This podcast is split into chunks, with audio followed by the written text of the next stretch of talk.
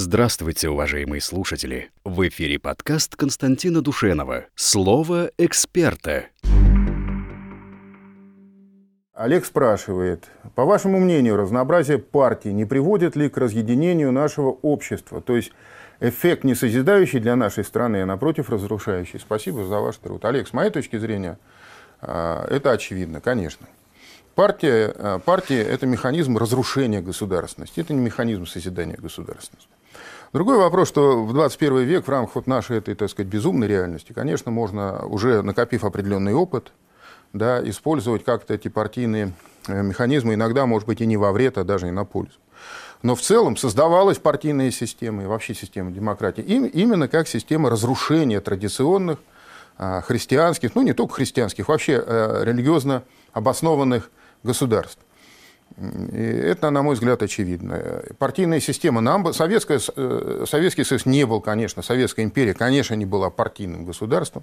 Была единственная партия, это ничего общего не имеет. И она не была партией, это был механизм управления. Кстати говоря, вот и газета «Завтра», газета «День» об этом писала, когда шла речь, шла речь об, о разрушении, что разрушали-то не партию, разрушали структуру, стержень управления государством.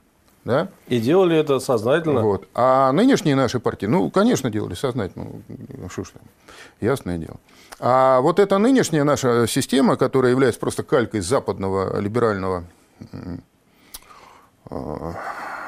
западной либеральной системы государственного управления, она разрушительна. Другой вопрос, что менять ее сейчас тоже вот коней на переправе не меняют. Вот Путину удалось как-то минимизировать те разрушительные силы, которые в ней таятся. Но она в любой момент может заработать опять на разрушение. То есть при первой же возможности нужно ее будет, так сказать, э, разрушить и на ее место создать что-то, что, с одной стороны, соответствовало бы там, информационным реальностям 21 века, но, с другой стороны, опиралось бы на наши многовековые традиции и, так сказать, мировоззрение русского народа. Ну, а что говорите, пусть, значит, цветут все цветы в сфере информации, а партии разрушить, там, разогнать. Я говорю это, Андрей, и про информацию, и про партии. Вот все, что мы с вами говорим, мы говорим применимо к нынешней эпохе.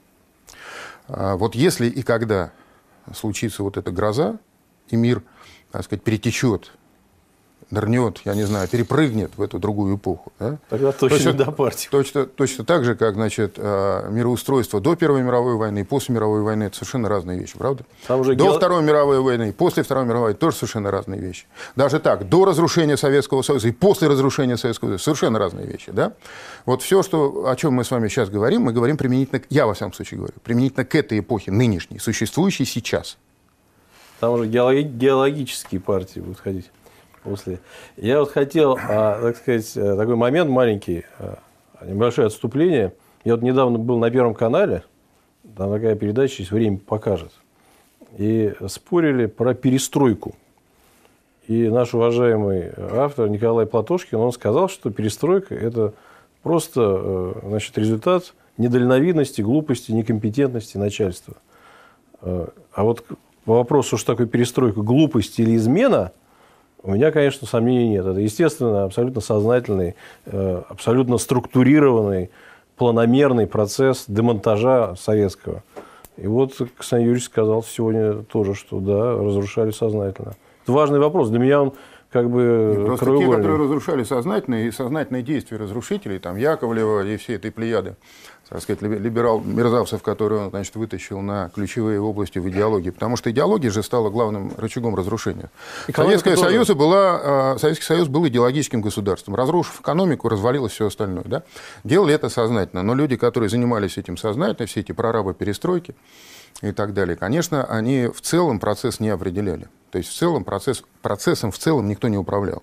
Внутри были очень сильно мотивированные группы, которые работали на разрушение, это правда. Но в целом процесс не было единого центра, где этот процесс был спланирован и из которого он управлялся. Вот я такую поправку сделаю.